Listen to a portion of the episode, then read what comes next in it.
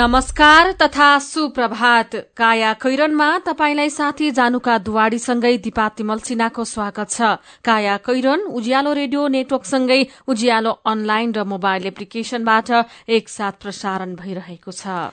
आज दुई हजार पचहत्तर साल जेठ चौध गते सोमबार सन् दुई हजार अठार मे अठाइस तारीक अधिक जेठ शुक्ल पक्षको चतुर्दशी तिथि। काया कैरनका साथमा मुना चिया। हर उत्सव हर मौसममा मुना चिया। काया कैरन शुरू गरौं मुख्य मुख्य खबरका शीर्षकहरूबाट। अर्थतन्त्रको आकार बढेर तीस खर्ब नाग्यो सोह्र खर्बको बजेट आउँदै पूर्वाधार विकास निराशाजनक। नेकपा र फोरम बीच सत्ता साझेदारीको पहल फोरम र राजपाको दूरी बढ्दै। गम्भीर मानव अधिकार हननका दोषीको नाम कालो सूचीमा राखिँदै मुद्दा फैसलाको प्रतिशत साठी पुर्याउने सर्वोच्चको लक्ष्य पूरा भएन। अमेरिका र उत्तर कोरिया बीच तोकिएको मितिमा वार्ता गर्न तयारी शुरू अमेरिकी प्रतिनिधि मण्डल उत्तर कोरियामा। र आइपीएल क्रिकेटको उपाधि चेन्नई सुपर किङ्सलाई बनाऊ गाउँ सहर। झिलिमिली झिलिमिली लगाई दिव्य एलइडी बल्ब। दिव्य एलइडी बल्ब दुई वर्षको वारेन्टीका साथ। चौधवटा साधारण चिम बाल्नुभन्दा एउटा दिव्य एलइडी बल्ब बाल्नुमै बुद्धिमानी। दिव्य एलइडी बल्ब उज्यालोमा छ दम खर्च पनि कम। दिव्य एलइडी बल्ब। राष्ट्रिय वाणिज्य ब्याङ्क लिमिटेडको सूचना। नेपाल राष्ट्र ब्याङ्कको निर्देशन अनुसार आ आफ्ना खाता भएका बैंकका शाखामा वा बैंकका कुनै पनि शाखामा तुरन्तै गई केवाइसी फारम भर्न बाँकी। सबै ग्राहकले दुई हजार पचहत्तर असार पन्ध्र गते भित्र केवाइसी फारम भरि बुझाइदिनु हुन ग्राहक महानुभावहरूलाई हार्दिक अनुरोध गर्दछौ। राष्ट्रिय वाणिज्य ब्याङ्क लिमिटेड तपाईँको आफ्नै ब्याङ्क। गणतन्त्र दिवस जेठ पन्ध्र गते मनाउने सम्बन्धमा प्रदेश नम्बर पाँच मूल समारोह समितिको प्रदेश नम्बर पाँचका बाह्रवटै जिल्लाका सबै गाउँपालिका नगरपालिका तथा जिल्ला समन्वय समितिहरूलाई निम्न अनुसारको कार्यक्रम गरी भव्य रूपमा मनाउन अनुरोध गर्दछ। सबै कार्यालय संघ संस्थाहरूले आफ्नो कार्यालय परिसरमा सरसफाई गर्ने। मैत्रीपूर्ण भलिबल वा फुटबल खेल वा अन्य कुनै खेलकुद कार्यक्रमको आयोजना गर्ने। जेठ पन्ध्र गते प्रभात फेरी कार्यक्रम आयोजना गर्ने। जेठ चौध पन्ध्र र सोह्र गते आफ्नो कार्यालय संघ संस्था र निवासमा दीपावली गर्ने। म र मेरो गणतन्त्र विषय कविता वा प्रवचन वा वक्तित्व कला कार्यक्रम सञ्चालन गर्ने। सार्वजनिक स्थानहरूमा फलफूल तथा बहु उपयोगी बिरुवाहरूको वृक्षारोपण गर्ने।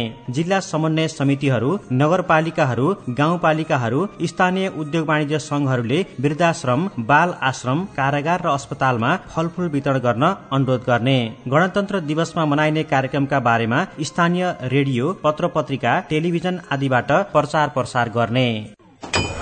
नमस्कार है नमस्कार। सन्चै हुनुहुन्छ? ए म त सिमेन्टको ब्लकको गाह्रो लाउने सिप पो सिक्दैछु। विदेशमा यसलाई मेसन भन्न रहेछन्। मेरो मामाको छोरा चाहिँ ऊ अर्को कुनामा फर्मा लगाउने काम सिक्दैछ। यहाँ सिकाउने सिप त विदेशमा गर्नुपर्ने कामसँग ठ्याक्कै मिल्छ अरे। अझ गजब त एक महिनासम्म सिप सिक्न खाना बस्न पैसै नलाग्ने। तालिम पछि विदेश जान सहयोग पनि पाइने। अब मेरै साथी त्यसै विदेश जाँदा काम गर्न नसकेर एक महिनामै फर्कियो। विदेश जान लिएको ऋण कसरी तिर्ने हो भनेर साह्रै चिन्तित छ। हामी त सिप सिकेर मात्र विदेश जाने। विदेशमा काम गर्न जान इच्छुक व्यक्तिहरूले खाने बस्ने सुविधा सहित सित्तैमा मेसन वा सटरिङ कार्पेन्टर तालिम लिने अवसरका लागि सुरक्षित आप्रवासन परियोजनाको फोन नम्बर अन्ठानब्बे चालिस पच्चिस बाहन्न अस्सी र अन्ठानब्बे चालिस चौबिस अस्सी चौतिसमा बिहान नौ बजेदेखि साँझ पाँच बजेसम्म सम्पर्क गर्नुहोस्। यो पटकको भेटघाटको विदाई चाहिँ कोल्ड ड्रिङ्कबाट ल यो लिउ चिसो किन नि भोलि भेट्न आउँदैनौ भोलिबाट त म इन्डियातिर लाग्छु नि। के रे? तिमी फेरि इन्डिया जान लागेको? किन? नरिसाउ न। अफिसियल काम छ कि। टाढा हुन लाग्यो भनेर रिसाउनै पर्दैन।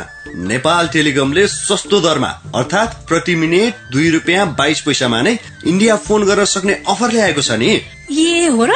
त्यसो भए नो टेन्सन। अब त ढुक्कसँग कुरा गर्न पाइने भयो। तिमीलाई थाहा छ यो अफर लिनका लागि स्टार चौध पन्ध्र ह्यास थिचेर कल गर्नुपर्छ नि। तिमीले भनेपछि त थाहा भइहाल्यो नि।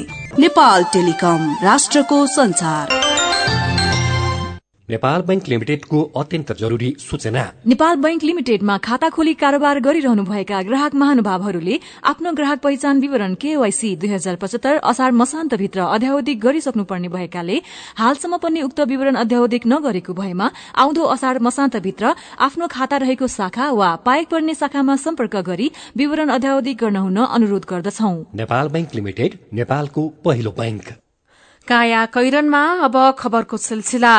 देशको अर्थतन्त्रको आकार तीन खर्ब चौसठी अर्ब रूपियाँले बढ़ेर यो वर्ष तीस खर्ब सात अर्ब चौविस करोड़ रूपियाँ पुग्ने भएको छ। चालू आर्थिक वर्षको आठ महिनाको उपलब्ध तथ्याङ्क र बाँकी चार महिनाको अनुमानका आधारमा अर्थतन्त्रको आकार तीस खर्ब नाग्ने देखिएको हो। प्रतिनिधि सभा र राष्ट्रिय सभाका छुट्टा छुट्टै बैठकमा आइतबार अर्थमन्त्री युवराज खतिवड़ाले पेश गरेको आर्थिक सर्वेक्षण अनुसार वर्तमान बजार मूल्य अनुसार साढे तीन खर्ब रूपियाँ भन्दा बढ़ीले अर्थतन्त्रको आकार बढ़नेछ।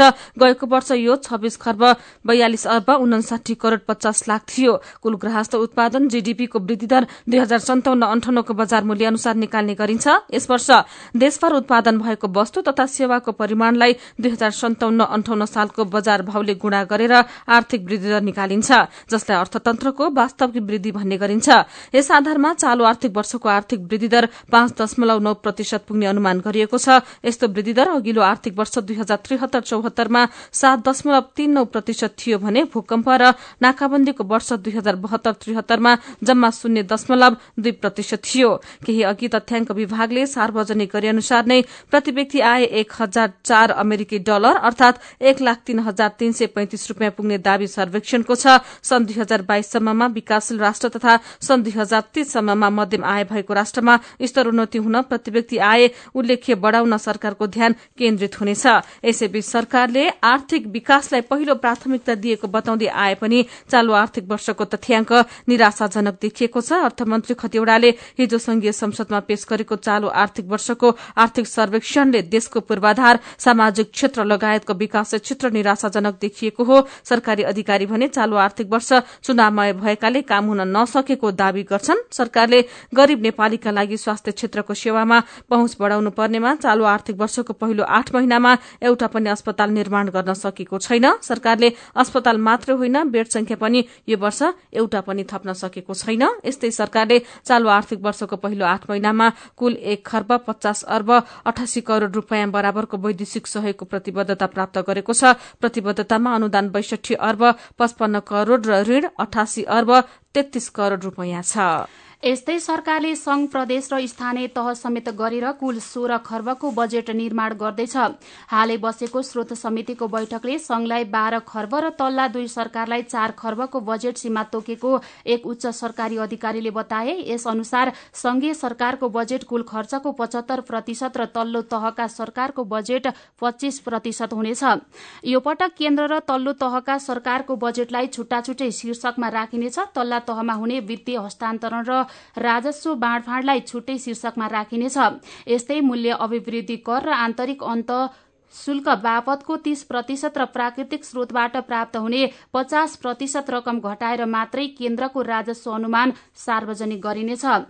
नेपाल सरकारले चालू आर्थिक वर्षमा सात खर्ब तीस अर्ब रूपियाँ राजस्व उठाउने लक्ष्य लिएको छ र त्यसमा झण्डै डेढ खर्ब अनुदानको रकम पनि सरकारले लिनेछ। त्यस्तै चालू आर्थिक वर्षमा सरकारले वैदेशिक दुई खर्ब चौध अर्ब तीन करोड़ र आन्तरिक एक खर्ब पैंतालिस अर्ब गरी कुल तीन खर्ब उनासाठी अर्ब ऋण उठाउने लक्ष्य लिएको थियो। पछिल्लो आठ महिनामा प्रति व्यक्ति सार्वजनिक ऋण दायित्व चार हजार छ सय त्रियानब्बे रूपियाँ थपिएको छ। अघिल्लो आर्थिक वर्ष दुई हजार त्रिहत्तर चौहत्तरमा प्रति व्यक्ति ऋण चौबिस हजार दुई सय सत्तरी थियो। सरकारले हिजो सार्वजनिक गरेको आर्थिक सर्वेक्षण अनुसार चालू आर्थिक वर्ष दुई हजार चौहत्तर पचहत्तरको आठ महिनामा एक व्यक्तिको टाउकोमा अब अठाइस हजार नौ सय त्रिसठी रूपियाँ ऋण पुगेको छ। तथ्याङ्क अनुसार अहिले सार्वजनिक ऋण आठ खर्ब त्रिचालिस अर्ब पुगेको छ। प्रत्येक नेपालीको वार्षिक आमदानी एक लाख तीन हजार तीन सय पैंतिस रूपियाँ पुगेको छ। अघिल्लो आर्थिक वर्षमा प्रति व्यक्ति वार्षिक आमदानी बयानब्बे हजार एकतीस रूपियाँ रहेको थियो। प्रमुख प्रतिपक्षी दल नेपाली कांग्रेसको समर्थनमा सरकारले संसदमा प्रस्तुत गरेको नीति तथा कार्यक्रम हिजो पारित भएको छ। राष्ट्रपति विद्यादेवी भण्डारीले संघीय संसदको संयुक्त बैठकमा सरकारका तर्फबाट सात जेठमा नीति तथा कार्यक्रम प्रस्तुत गर्नु भएको थियो। प्रतिनिधि सभाको बैठकमा आगामी वर्षको नीति तथा कार्यक्रममा उठेका प्रश्नको जवाब प्रधानमन्त्री केपी शर्मा ओलीले दिएपछि प्रतिपक्षी सहितको समर्थनमा नीति तथा कार्यक्रम पारित भएको हो। नीति तथा कार्यक्रममाथि गएको नौदेखि एघार जेठसम्म सदनमा छलफल भएको थियो। प्रधानमन्त्री ओलीले जवाफ दिएपछि कांग्रेस सांसद मिनेन्द्र रिजालले आफ्ना तर्फबाट राखिएको संशोधन फिर्ता लिन मान्नु भएन। उहाँले आफ्नो संशोधन फिर्ता नलिएपछि सदनमा निर्णयार्थ प्रस्तुत गरिएको थियो। निर्णयार्थ पेश गर्दा प्रस्तावको विपक्षमा अर्थात हुन्न भन्ने आवाज विपक्षी बेन्चबाट सुनिएन। त्यस लगत्तै सभामुखले हुन्न भन्ने आवाज नआएपछि सत्तापक्षका सांसदले र मन्त्रीहरूले विपक्षी बेन्चतिर हेरेका थिए। कांग्रेस सांसदहरूले ममतापूर्वक नीति तथा कार्यक्रमको समर्थन गरेका थिए।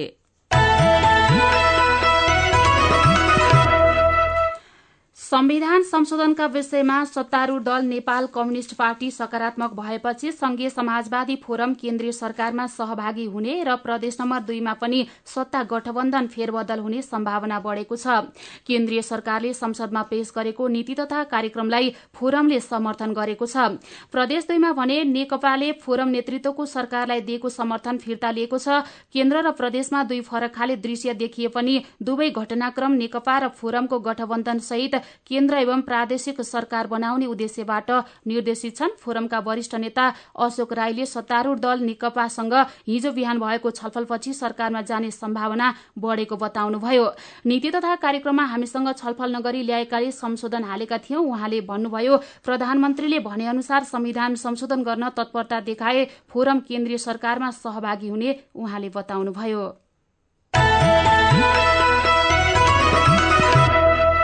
काया कैरनमा रिपोर्टसँगै खबरको सिलसिला बाँकी नै छ सुन्दै गर्नुहोला। हरिबहादुर र मदन बहादुरको कथा। हरिबहादुर र मदन बहादुरको गाउँ सोनपुर। यहाँ एउटा ठूलो आयोजना बन्ने भयो। हरिबहादुर र मदन बहादुर दुवैजनाको जग्गा अधिग्रहण हुने भयो। हरिबहादुर दाई तपाईँको जग्गा पनि जाने भयो अरे होइन? पुर्खाले त्यत्रो दुःख गरेर जोडेको यस्तो राम्रो ठाउँ छोडेर जान्छु म? हुँदैन। जग्गा त म दिँदै दिँदैन अनि मदन बहादुर दाई? पहिले बाटो खन्न पनि त हामीले त्यत्रो जग्गा दियौँ नि। सुविधाकै लागि त दियौँ। बाटो आयो अहिले हामीले कति सुविधा पायौँ। एक गिलास चिया बेच्नु त पाइयो। गाडी चल्यो तपाईँ आउनुभयो। विकास त हुनै पर्यो नि।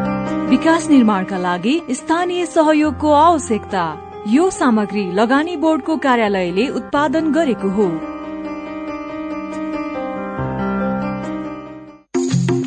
बचतको सुरक्षा र आकर्षक ब्याज दर नेपाल ब्याङ्क नै विश्वासिलो गाउँ सहर। के के सुविधा छन् त नेपाल बैङ्कमा साढे दस प्रतिशत सम्मको ब्याज दर सहित विभिन्न मुद्दती निक्षेप सेवा। युवा महिला ज्येष्ठ नागरिक सन्तति र कर्मचारी बचत खाताहरू। औद्योगिक व्यावसायिक कृषि तथा व्यक्तिगत कर्जाहरू। सेयर भर्न सी आस्वा सुविधा। देश विदेशमा पैसा पठाउन र प्राप्त गर्न एनबिएल रेमिट। लकर सेवा mobile banking internet banking e सेवा जस्ता धेरै आधुनिक सुरक्षित र भरपर्दो ब्याङ्किङ सेवा सुविधा पनि छन् नि। ल है अब हामी सबैजना अलमल नगरी नेपाल ब्याङ्कमै जाउँ। अत्याधुनिक सुविधाहरूको साथमा नेपाल ब्याङ्क लिमिटेड नेपालको पहिलो ब्याङ्क नेपाल ब्याङ्क नै विश्वासिलो गाउँ सहर।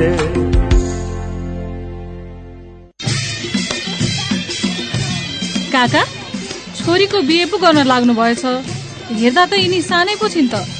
हेर्दा मात्रै सानी हो पन्ध्र सोह्र वर्ष भइसकि चिना मिलेपछि राम्रो खानदानको केटा पाएको बेला कसरी छोड्नु र अरू त उसकै भाग्य हो। काका तपाईँ कुन जमानामा हुनुहुन्छ? बिस वर्ष उमेर पुरा नगरी विवाह गर्नु गराउनु त कानुनी अपराध हो। यस्तो बाल विवाह गराउने र सघाउने लमी पुरेतलाई समेत सजाय हुन्छ। पण्डितजी तपाईँले पनि सजाय भोग्नु पर्ला जस्तो छ है। ओहो हो नानी यो कुरा त मैले ख्यालै नगरेको। ल है जुदमान अब मेरो हातबाट त यो विवाह हुँदैन। म त अब यस्तो विवाहमा मन्त्र पढ्ने होइन। उमेर नपुगी विवाह गर्नु हुँदैन भन्ने कुरा पो सुनाउँदै हिँड्छु। हिमाल पहाड तराई आजैबाट रोकौं सबै मिली बाल विवाहलाई। नेपाल सरकार महिला बालबालिका तथा ज्येष्ठ नागरिक मन्त्रालय र केन्द्रीय बाल कल्याण समिति। पल्ला गरे तुरुराम त उसको ब्याङ्क झन्झटिलो ब्याङ्क भनेर रिसाउँदै थियो होइन। उसको ब्याङ्कले के झन्झट दिएछ? उच्च ब्याज पाउनु उसको ब्याङ्कमा सधैँ नयाँ नयाँ खाता खोल्नु पर्ने रे। हो र? ए बिचरा सानोमा ब्याङ्कमा खाता खोलेको भए यो झन्झटै नपर्ने। हो त नि। मेरो मोबाइलमा सम्पन्न बचत खातामा ब्याज बढेर आठ आठ प्रतिशत भएको एसएमएस आइसक्यो भने?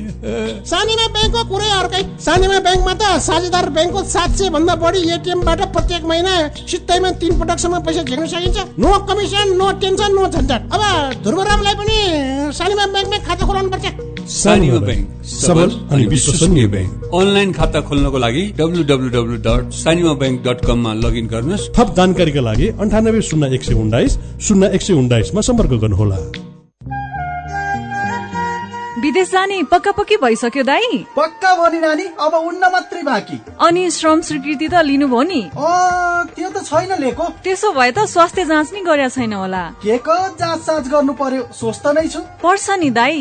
तपाईँ निरोगी भएको प्रमाण पत्र नभई वैदेशिक रोजगार विभागले श्रम स्वीकृति नै दिँदैन नि। पढाइको मात्रै भनेको त यस्तो निरोगी भएको नि प्रमाण पत्र हुन्छ र बहिनी? हुन्छ नि दाई। यो प्रमाण पत्रका लागि सरकारी मान्यता प्राप्त स्वास्थ्य संस्थामै जाँच गराउनु पर्छ अनि फाइदा चाहिँ के त? विदेश गएको तीन महिनाभित्र दुःख बिमार भएर त्यसै फर्किनु परे स्वास्थ्य जाँच गराएको संस्थाले क्षतिपूर्ति दिन्छ तर फर्केको पैतिस दिनभित्र मन्त्रालयमा निवेदन चाहिँ दिनै पर्छ। साह्रै राम्रो कुरो। अब जानु अघि म नि निरोगी भएको प्रमाण पत्र लिन्छु अनि मसँगै विदेश हिँड्न लगाएका सबैलाई यो खबर पुर्याउँछु। जनहितका लागि नेपाल सरकार श्रम रोजगार तथा सामाजिक सुरक्षा मन्त्रालय। काकी नमस्कार है नमस्कार। लौ हेर यो हरिलाई। अस्ति मात्रै यसको पसलमा आग लागि भयो। यसलाई भने केही चिन्तै छैन। के भएको यसलाई? मलाई केही भएको छैन काकी। काकीलाई थाहै रहन्छ। मैले त आफ्नो लघु व्यवसायको लघु बिमा कार्यक्रम मार्फत बिमा पो गरेको छु। नोक्सानी अनुसार बिमाको नियमभित्र रहेर क्षतिपूर्ति पाइहाल्छु नि। के को चिन्ता?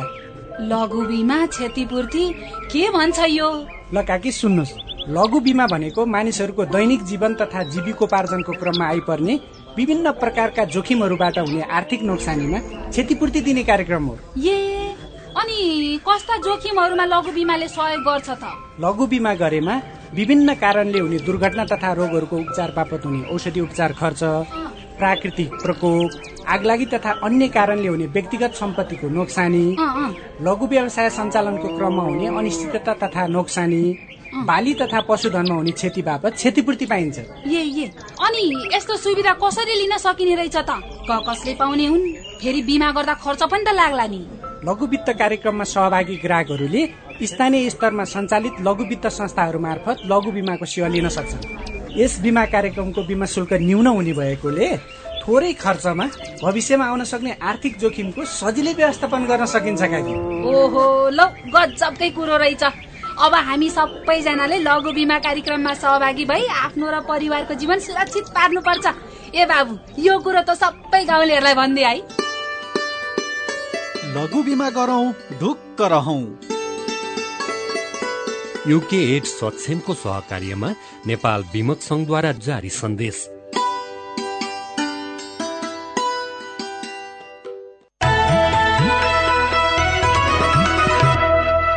उज्यालो रेडियो नेटवर्कसँगै उज्यालो अनलाइन र मोबाइल एप्लिकेशनमा प्रसारण भइरहेको काया कैरनमा तपाईंलाई फेरि स्वागत छ। काया कैरनमा यतिन्जेल हामीले अर्थतन्त्रको आकार बढ़ेर तीस खर्ब नाग्यो सोह्र खर्बको बजेट आउँदै पूर्वाधार विकास निराशाजनक नेकपा र फोरमबीच सत्ता साझेदारीको पहल लगायतका खबर प्रस्तुत गर्यौं। अब बाँकी खबर। राष्ट्रिय मानवाधिकार आयोगले दश वर्षे सशस्त्र द्वन्दका क्रममा गम्भीर मानवाधिकार हननका दोषीको नाम कालो सूचीमा राख्ने भएको छ।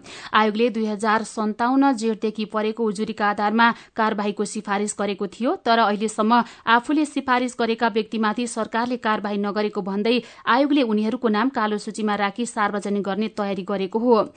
आयोगको अठारौं वार्षिक उत्सवका कार्यक्रमका अवसरमा हिजो अध्यक्ष अनुप्राज शर्माले मानवाधिकार उल्लंघनका दोषीको नाम सार्वजनिक गर्ने तयारी भइरहेको बताउनुभयो।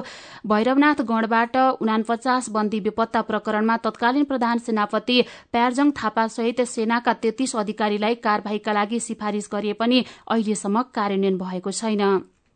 यसैबीच मुद्दा फैसला छिटो गर्न न्यायपालिकाको पञ्चवर्षीय रणनीतिक योजना बनाएको डेढ़ दशक बित्दा पनि सर्वोच्च अदालतको ढिलाइ जस्ताको त्यस्तै देखिएको छ। साठी प्रतिशत मुद्दा फैसला गताउने रणनीतिक योजनाको लक्ष्य पूरा गर्न सर्वोच्च असफल भएको छ। जिल्ला र पुनरावेदन हाल उच्च अदालतले पछिल्लो समयमा बल्ल तल्ल लक्ष्य टेक्न सकेका छन् तर न्यायपालिकाको सबैभन्दा माथिल्लो तह सर्वोच्च अदालत भने लक्ष्य पार गर्न असफल देखिएको छ।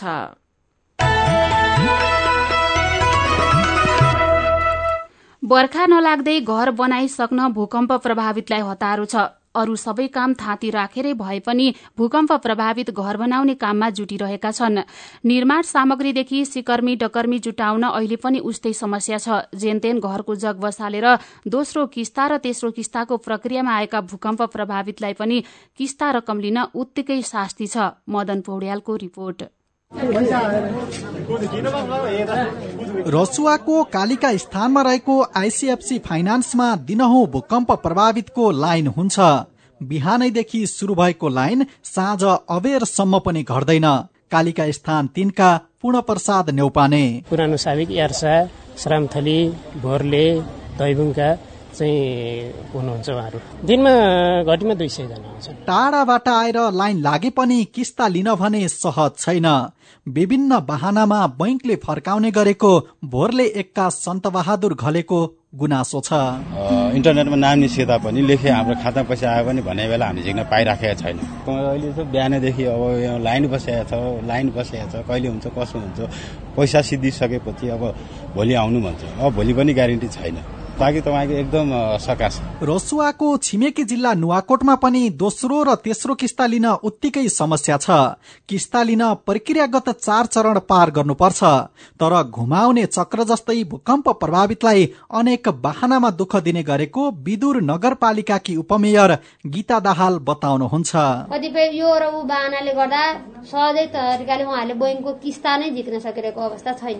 अर्को कुरा एउटा मात्रै ठाउँबाट सिधै बजेट पैसा पैसा यहाँ निकासा भएर आउँदैन उहाँहरूले घर निर्माणको लागि आउने रकम विभिन्न च्यानल भएर आउँदाखेरि त्यो त्यहाँ आइपुग्ने टाइम लागेको अवस्था छ। भूकम्प प्रभावित र जनप्रतिनिधिले अनुदानको किस्ता वितरण सहज नहुनुमा जिम्मेवारी लिएका बैंक तथा वित्तीय संस्था र प्रक्रियागत चरणलाई दोष लगाए पनि बैंक तथा वित्तीय संस्थाले प्राविधिक कारण देखाउने गरेका छन्।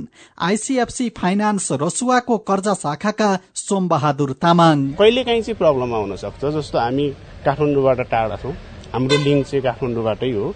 हामीले पुमरी भन्ने सफ्टवेयर चलाउँछौँ। कहिलेकाहीँ लिङ्क ब्रेक भइदिन्छ। त्यस्तो बेलामा चाहिँ आधी घन्टा एक घन्टा चाहिँ समस्या हुन्छ। त्यो त्यो समस्या त स्वाभाविक हो। प्राविधिक समस्या हाम्रो हातमा हुँदैन। त्यो कहिलेकाहीँ बिग्रिन्छ त्यो सल्भ हुन्छ फेरि। झण्डै सात लाख आठ हजार भूकम्प प्रभावितले अनुदानको पहिलो किस्ता पचास हजार रुपियाँ लगेका छन्। पछिल्लो तथ्याङ्क अनुसार चार लाख उनातिस हजार भूकम्प प्रभावितले दोस्रो र एक लाख त्रिसठी हजारले तेस्रो किस्ता मागेर निवेदन दिएका छन्। प्राधिकरणको चैत्र बीस गते बसेको निर्देशक समितिले दोस्रो किस्ता लिने समय सीमा असार मसान्तसम्म थप गरेको छ। त्यसै अनुसार किस्ता वितरण सहज गराउन बैंकलाई निर्देशन र प्रक्रिया छोट्याउने पहल भइरहेको प्राधिकरणको दावी छ। प्राधिकरणका उपसचिव मनोहर घिमिरे। बैंकले जुन ढङ्गको सहयोग गर्नुपर्ने थियो त्यस खालको सहयोग नगरेका कारणले केही समस्याहरू सृजना भएका छन्।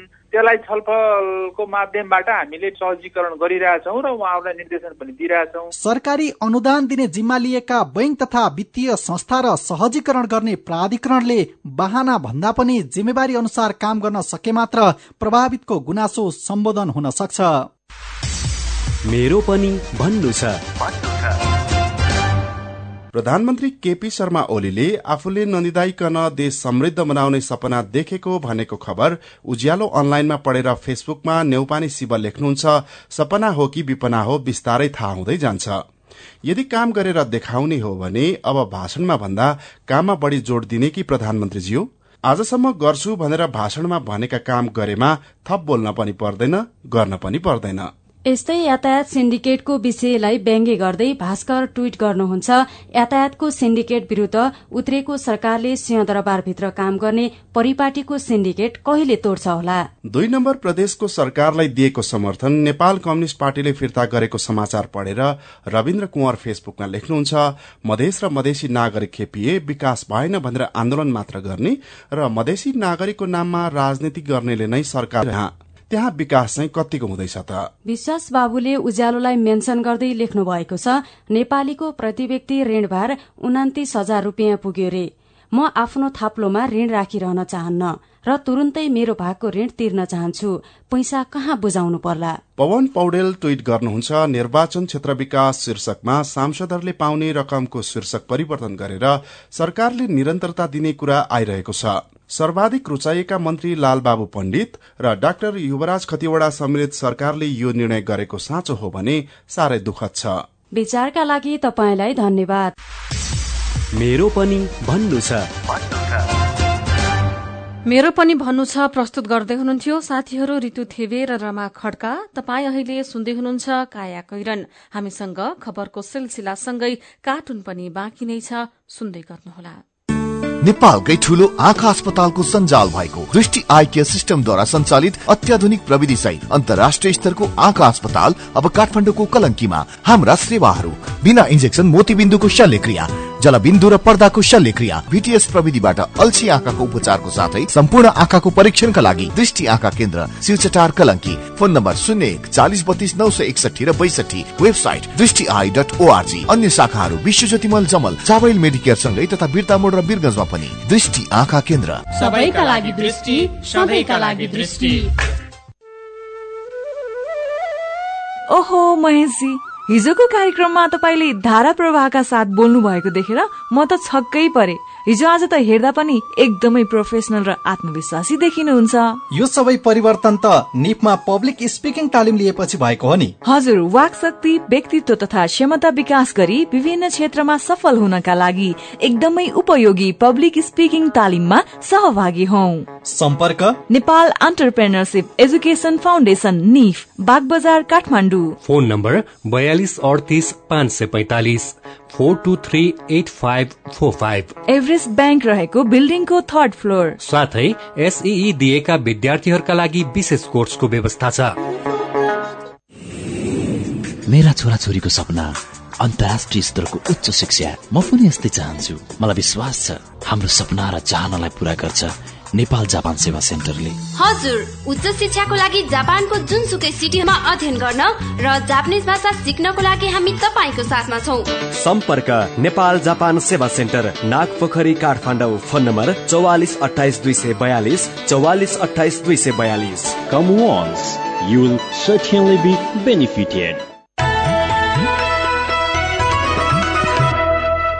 सीधा कुरा प्रष्ट विचार काठमाडौँमा नब्बे मेगाहर्ज उज्यालो रेडियो नेटवर्क मार्फत देशभरिका विभिन्न एफएम स्टेशन तथा उज्यालो अनलाइन र मोबाइल एप्लिकेशनमा प्रसारण भइरहेको काया कैरनमा तपाईंलाई फेरि स्वागत छ।